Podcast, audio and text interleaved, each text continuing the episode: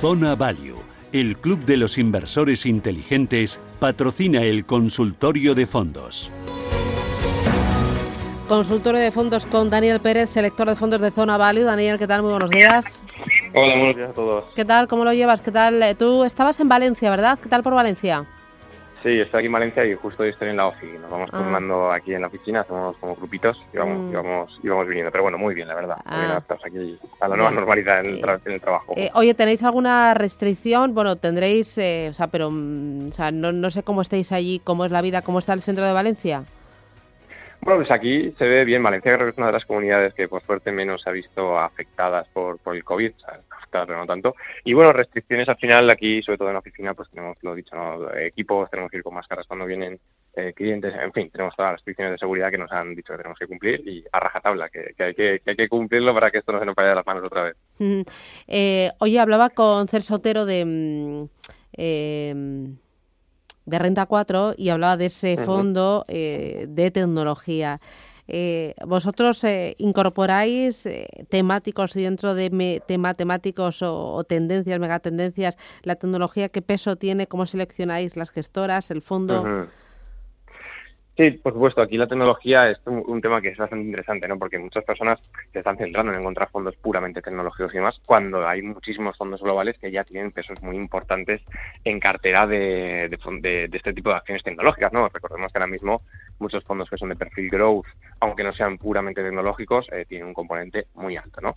Más allá de eso, una vez tengamos eso claro para un tema de construcción de carteras, pues hay muchísimos fondos de temáticas relacionadas con la tecnología que pueden ser interesantes. Por ejemplo, ahora tenemos todo el tema de la inteligencia artificial. Hay bastantes fondos de inteligencia artificial interesantes, como uno de Allianz eh, de inteligencia artificial, también tiene otro.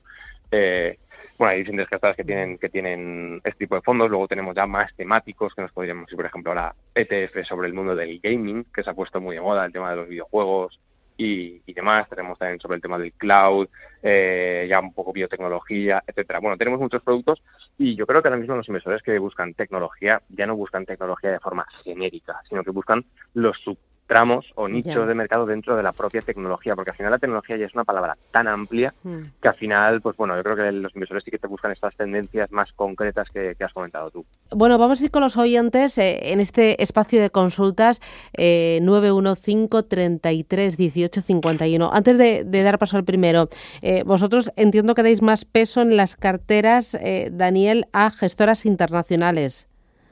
Sí, desde luego, en nuestra entidad tenemos un claro sesgo hacia, hacia gestoras internacionales, ya no solo hacia gestoras internacionales, sino también hasta a productos que no inviertan tanto en España o en Europa, ¿no?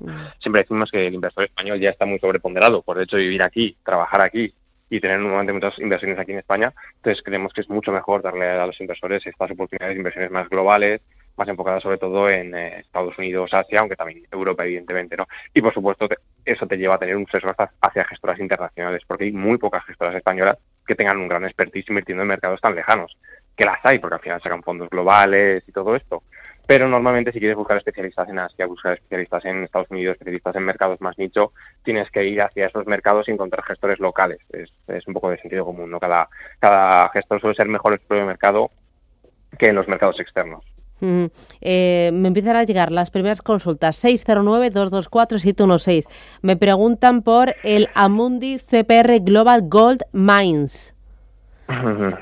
Sí, por lo que por lo que comentas, un, será un fondo de, de, mineras de oro estándar, ¿no? Será uno de, de las, senior, que, que bueno, es una- uno de los índices, básicamente cuando inviertes mineras de oro hay dos, eh, dos grandes índices, que está el de, el de mineras de gran capitalización y el de mediana y pequeña capitalización, ¿no? En este caso, pues sea un fondo global de oro. A nosotros, eh, así para, para comentar un poquito, nos gusta, nos gusta el producto porque nos gustan precisamente los fondos que no invierten directamente en el oro, sino que invierten a través de mineras, o todas las empresas que están relacionadas en el proceso de, de trabajo del oro y de su y demás, ¿no? Porque creemos que al final estas, estas empresas lo que hacen es expandir. Si llegas a la conclusión de que el oro va a ser alcista, estas empresas normalmente suelen tener una beta que se llama que incrementa el rendimiento si el oro sube, aunque es verdad que si, sube, que si baja también caen más, ¿no? Es como un arma de doble filo, pero bueno, nosotros preferimos la inversión vía mineras que vía oro físico. Mm, muy bien. Eh, luego me preguntan por un fondo de renta variable europea con enfoque ESG. Dice el oyente, bueno, es una oyente, se llama Nuria Alonso y dice, hay tanto en el mercado que no sé por dónde empezar, estoy perdida. pues mira, yo creo que eso le pasa a muchísima gente, porque al final tenemos tantos fondos que no sabemos. Pues mira, ahora mismo en el tramo europeo, bueno, el tramo SG la verdad es que hay un montón de fondos porque casi todas las gestoras están poniendo las pilas y están eh, haciendo esa transición hacia, hacia la sostenibilidad integrándolo en sus procesos actuales. ¿no? Entonces, siempre digo lo mismo, que hay muchos fondos que aunque no tengan la etiqueta ESG en el nombre, eh, lo son. Entonces, bueno, muchas veces los fondos que te gustan, pues que estén cumplidos tus necesidades.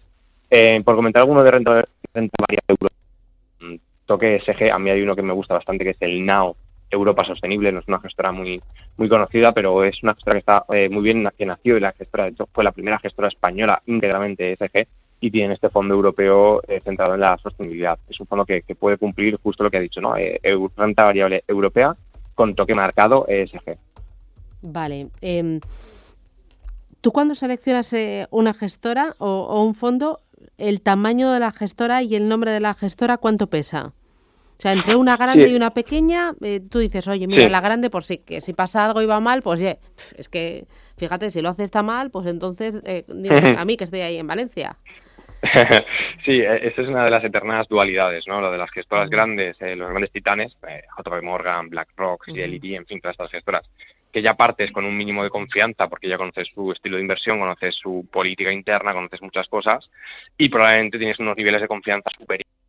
Eh, si la gestora te gusta, por supuesto, porque igual ves a una grande que no te gusta y ya la descartas, pero si te gustan, pues tienes un gran sesgo porque es muy posible que, eh, muchos de sus fondos te gusten. ¿no? por ejemplo, Capital Group me gusta mucho, eh, T. Price me parece una gestora bastante interesante también. En fin, son gestoras que cuando tienen productos ya partes de un mínimo que ya te satisface. En este caso, las gestoras boutique, eh, ahí es donde se encuentran, se encuentran las verdaderas joyas. Son gestores que hacen una cosa muy concreta, muy único, que muchas veces son empresas familiares, o mm, gestoras familiares.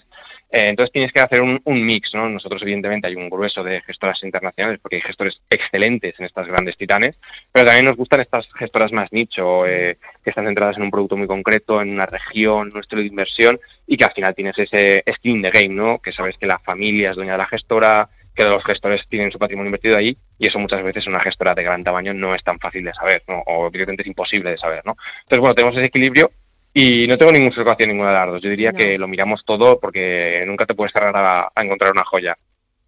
Eh, oye, me preguntan por el Sextant Bomb Pikin. Sí, sí, mira, además justamente esta tarde me reúno con la, con la gente de, de Amiral, casualmente. Ah, me, me habían preguntado mañana, podía dar más información. Con Pablo, con Pablo aquí en España.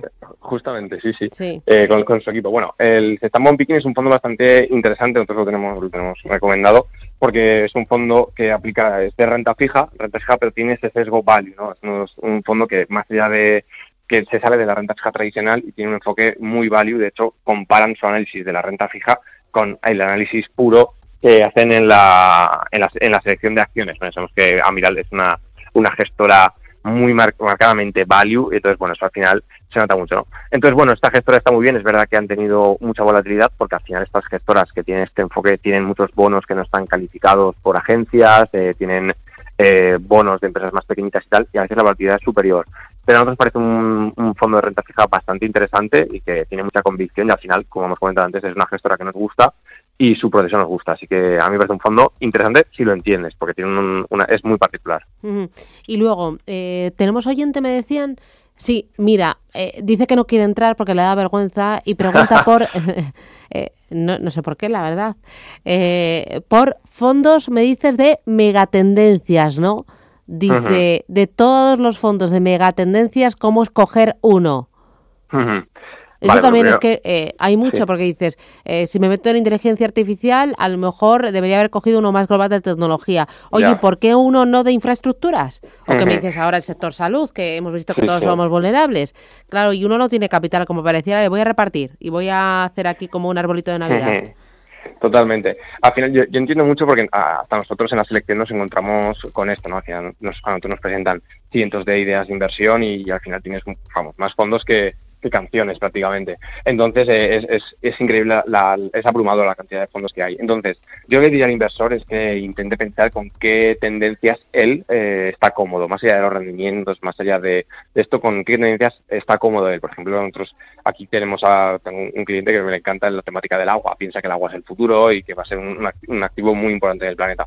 Pues bueno, pues tiene, hay fondos que están relacionados con el agua y demás. Hay otros que, por ejemplo, ciberseguridad, eh, tema de salud. Entonces, yo lo que recomendaría al inversor es que sobre todo priorice las tendencias que él vea en, como, como forma el del mundo sean las que van a funcionar, que se informe y demás, no sea que esté completamente equivocado, pero que busque eso principalmente. Eh, Mercedes, ¿qué tal? Buenos días. Hola, buenos días, Susana. Dígame. Mire, llamaba para deciros que tengo un fondo del Sabadell Economía Digital. Ah. Y es que lo veo un poco volátil, mm. porque mire, el día 2 de septiembre tenía una ganancia del 31,61.